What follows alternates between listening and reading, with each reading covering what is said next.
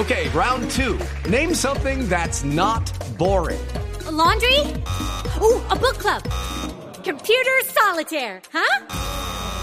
Ah, sorry, we were looking for Chumba Casino. That's right. ChumbaCasino.com has over 100 casino style games. Join today and play for free for your chance to redeem some serious prizes. ChumbaCasino.com. No purchase necessary. Where prohibited by law. 18 plus terms and conditions apply. See website for details. Y para ver en Netflix no solo películas, doctor Pombo, sino series. Eh, ¿Ya vio Narcos? Conciertos, sí, claro. ¿La terminó? No, estoy en la mitad. ¿Por qué? Pero la, No, no, no. No, no, no, la México. Narcos México, la nueva, la México, cuarta. México, sí. Sí, que es La cuarta. La cuarta temporada. Sí. Buena, buena, la recomiendo.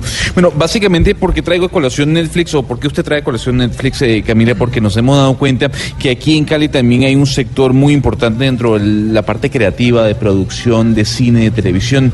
Y queremos hablar con eh, Diego Ramírez. Él es director de cine y socio fundador de la productora caleña 64A Films.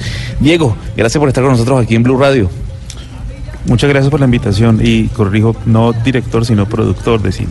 Ah, bueno, productor, Ah, no bueno, está bien. de cine, sino producción de Producción de cine. Bueno, pero ¿alguna vez le ha picado el hecho de ser director de cine o nunca? La verdad no. La verdad siempre, desde un principio que entré en el mundo del cine, escogí como ese campo, como ese camino y siempre he estado enfocado como productor de los proyectos que he hecho. ¿Qué tiene Cali que no tiene otra ciudad de Colombia en cuanto a la producción cinematográfica de series de televisión? ¿Qué le regala? Yo creo que lo que tenemos acá es que nos comemos el cuento del cine.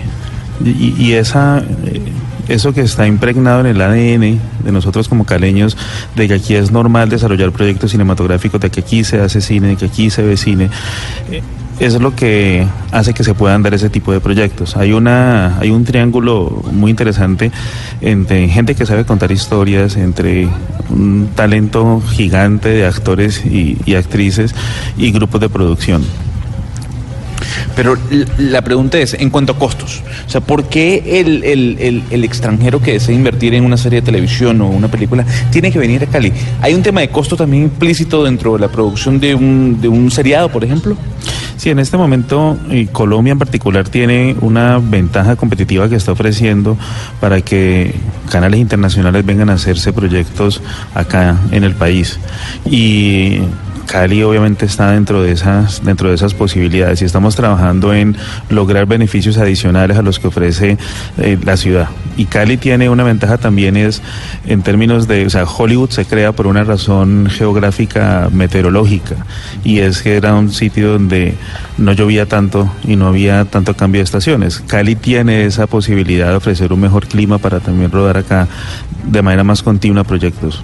Me toca irme porque aquí los de la pauta me están diciendo que pauta, que la pauta, que los clientes, que los clientes, pero yo quiero que nos recomiende, no solo a nosotros, sino al país entero, una película que podamos encontrar en Netflix, que hayan hecho ustedes que nos hable de Cali.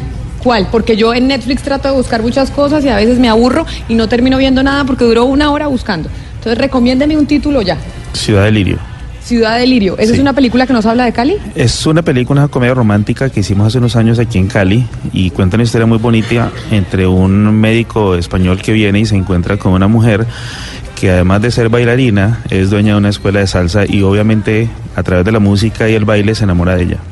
Ay, pues me la voy a ver, la voy a ver y le vamos a decir a nuestros oyentes que se la vean.